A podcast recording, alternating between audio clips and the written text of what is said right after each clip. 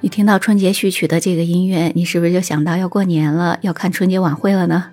你好，我是一杰二，我在陕西向你问好，欢迎收听结伴而行。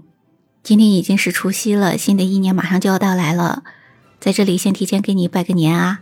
祝你在即将到来的兔年里前途似锦，突飞猛进，大展宏图，扬眉吐气，前途无量。今天晚上又能看春节晚会了，你期待吗？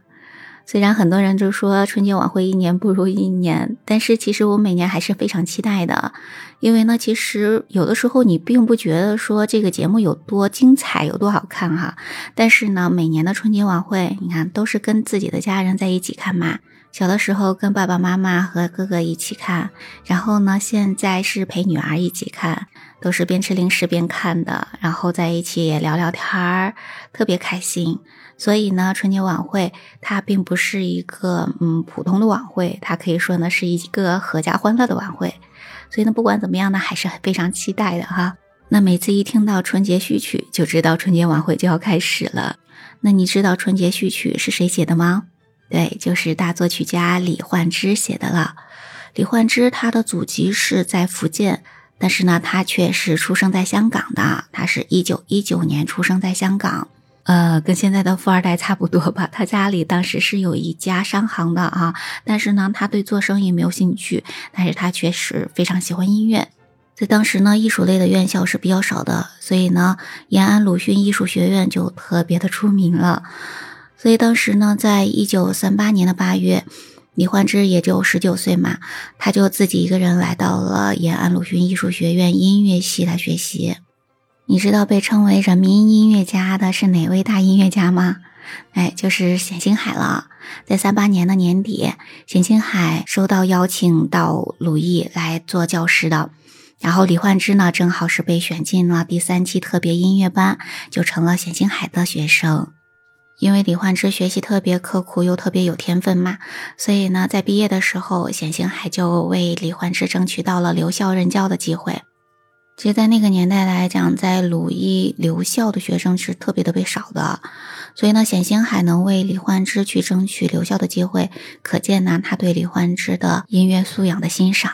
那李焕之也写过很多我们熟悉的歌曲，比如说《社会主义好》《八月桂花遍地开》等等，那么这些歌都是他写的。如果你历史学的不错的话，你就知道，在一九四二年的时候发生了什么重要的事件呢？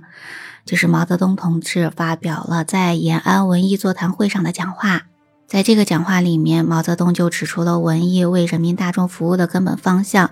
在这个讲话的精神的鼓励之下呢，文学、音乐、美术、戏剧、舞蹈等等各个艺术的门类，可以说呢，都呈现出了一个新的面貌。那你知道在陕北大家最喜欢的一种艺术形式是什么吗？对，就是打秧歌啊！不知道你有没有有过秧歌，就是类似走十字步的那种舞蹈哈。秧歌在我们中国北方是非常传统的民间歌舞。表演秧歌舞的人呢，通常会扮演成各种各样的人物，然后他们会把脸上画出那种各种的妆容嘛，然后手里呢也会拿着扇子呀、手帕呀或者彩色的绸带等等。在陕北呢，大家都是非常喜欢扭秧歌的。那秧歌的表演形式一般包括三个部分，包括过街、大场、小场。过街的舞蹈动作相对是比较简单的，就是在大街上行走的时候那种行进的表演。那大场呢，就是热闹红火，是属于热闹多变的大型的集体舞蹈。还有呢，小场是人数比较少的表演，通常呢只有两三个人。当然，有的时候还会有一定的故事情节的。延安的群众们都是特别喜欢这个秧歌舞的活动的，所以呢，一到这种过年过节或者有各种非常开心的事情的时候，大家呢都喜欢到街上去扭秧歌哈。所以在毛泽东的讲话之后，延安新秧歌运动也就成为那个时候非常重要的一个活动了。然后之后呢，每年的春节，在延安的文艺工作者和人民群众就会一起呢共同歌舞 啊，一起在大街上扭起秧歌。那这个活动呢，也都成为了党政军民相互问候、鼓舞斗志的非常好的机会了。而李焕之当时在陕北深入民间采风的过程中，就对陕北的这个民间音乐产生了非常浓厚的兴趣嘛。所以呢，在一九五五年到一九五六年之间，在那年的春节，北京的街头也是一片热闹欢腾。所以李焕之呢，当然也就想起了他在延安鲁豫度过的那些激情燃烧的岁月嘛。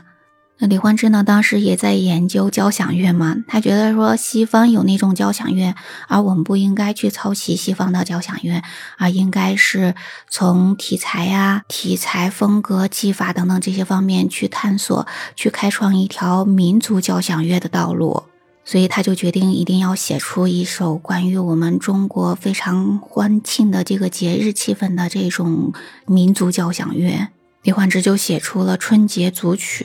那这个《春节组曲》呢，它就是按照陕北民间秧歌的结构而写成的管弦乐曲。那咱们现在所比较熟悉的《春节序曲》，它实际上是李焕之的《春节组曲》的第一乐章，叫做序曲大秧歌。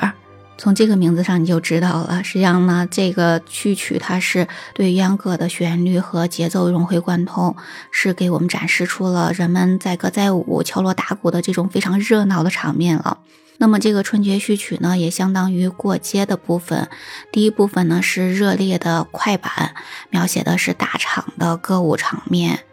而中间的部分呢是抒情的中板，描写的是小场的舞蹈表演。然后最后呢，又回到了第一部分，描写秧歌用大场来收尾的，而最后的收尾重复了引子的后半部分。所以呢，在这个乐曲里面，你是能够深刻的感受到，它既有西方的音乐的一些元素，又是把我们中国的这种民间音乐表现的非常淋漓尽致了。其实这也是表现出了李焕之他的一种音乐的梦想，也就是呢，他要把中西方有价值的音乐文化相互的结合，相互促进。这是李焕之他一贯的，呃，这种音乐创作的风格。那到了一九八九年，春节序曲还获得了我们中国唱片总公司的金唱片奖。那在一九九三年六月呢，春节组曲还入选了二十世纪华人音乐经典。你知道嫦娥一号吗？它是我们中国第一颗探月卫星。为什么要说到嫦娥一号呢？因为在二零零七年的时候，春节序曲就打成了嫦娥一号进入到太空了，所以呢，可见这个乐曲在我们中国人心中的地位了哈。所以呢，在一九八三年的时候，中央电视台春节联欢晚会第一次举办的时候，就把春节序曲作为开场的这个曲子了，而且一直延续到现在，这么几十年都过去了，春节序曲依然是春节联欢晚会的开场曲目。因为第一届的央视春晚举办的非常成功，所以呢，之后大家就非常期待，说以后是不是还会有第二届、第三届？所以呢，到了一九八四年，中央电视台也是下了非常大的功夫，希望央视春晚能够让大家呢更加喜欢。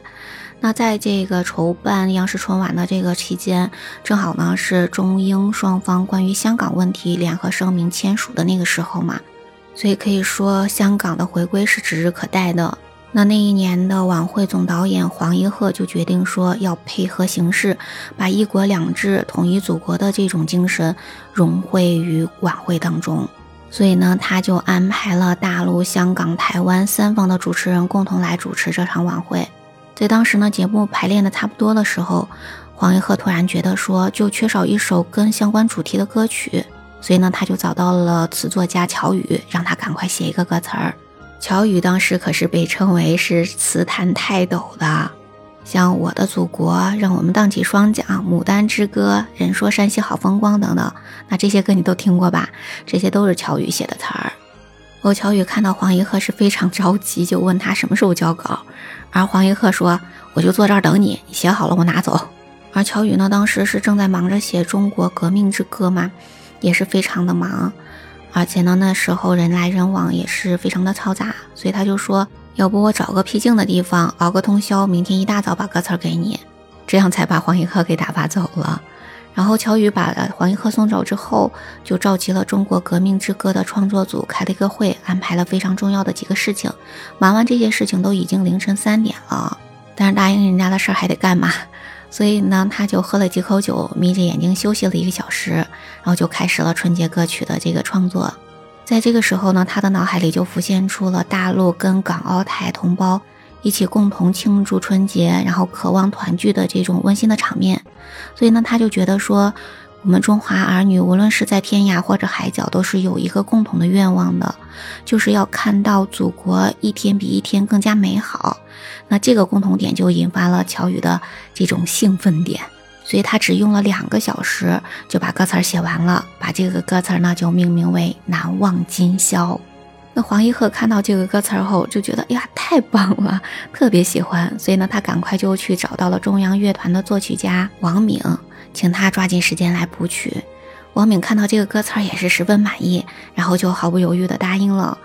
然后他当天晚上就写了第一稿，唱了几遍，他感觉还是不是很理想，